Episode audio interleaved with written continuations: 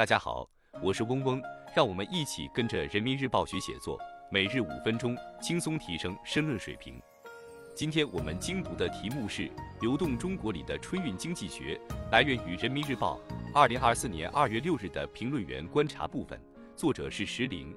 文章的主题是春运和社会经济发展相对稳定的火车票价，今非昔比的列车时速，越来越宽的返乡之路，成为中国式现代化兼顾效率与公平，让广大群众更好分享发展红利的生动写照。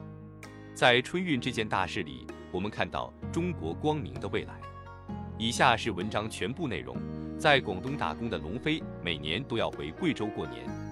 多年前，由于春运运力紧张，购票不易，龙飞等珠三角地区务工人员常常组成摩托大军骑车返乡。近年来，随着交通网络不断之密，许多务工人员可以轻松搭乘高铁、飞机。龙飞则购买了小汽车，与妻女自驾回家过年。摩托大军退潮，折射的正是春运之变发展之进。据交通运输部预测，今年春运期间，全社会跨区域人员流动量约有九十亿人次。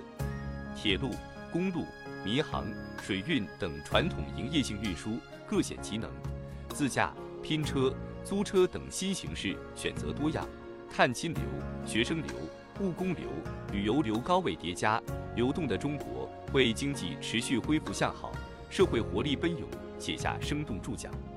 春运之变是出行选择之变，也是消费需求之变。今年春运预计将有七十二亿人次选择自驾车出行，占比达八成。当随心而行成为现实，吃年夜饭亲友相聚不必宅在家里，周边游可以说走就走。除此之外，高铁、航空、租车自驾等多种交通方式自由组合、无缝衔接，助力很多家庭通过冰雪游、避寒游、轮船游、境外游愉悦身心。多样化出行带来的是旅途的便捷，催生的是更为火爆的春节消费市场。紧张的春运给相关服务业带来压力，却也为行业发展送上机遇。火车站为特殊乘客开辟爱心通道。机场升级首程旅客服务，网约车平台加大运力调配，公路服务区为司机提供餐饮、修理、医疗服务，贴心服务让出行实现了从能走就行到人想骑行，从劳心操心到省心暖心的转变。疏解春运旅客的出行痛点，就能找到撑起行业发展的新支点。上游生产车间加班加点，中游物流企业全力保供，下游商场超市备货充足。景区酒店虚位以待，携手打出服务保障的组合拳。服务不断档，生产不断线，物资不断供，满足了百姓出行需求，激发了春运市场潜力，更彰显了中国经济的强大韧性。近年来，我国建成全球最大的高速铁路网、高速公路网、世界级港口群，四通八达的交通网络，拉动了投资，助力了发展，更满足了人民群众的出行需求。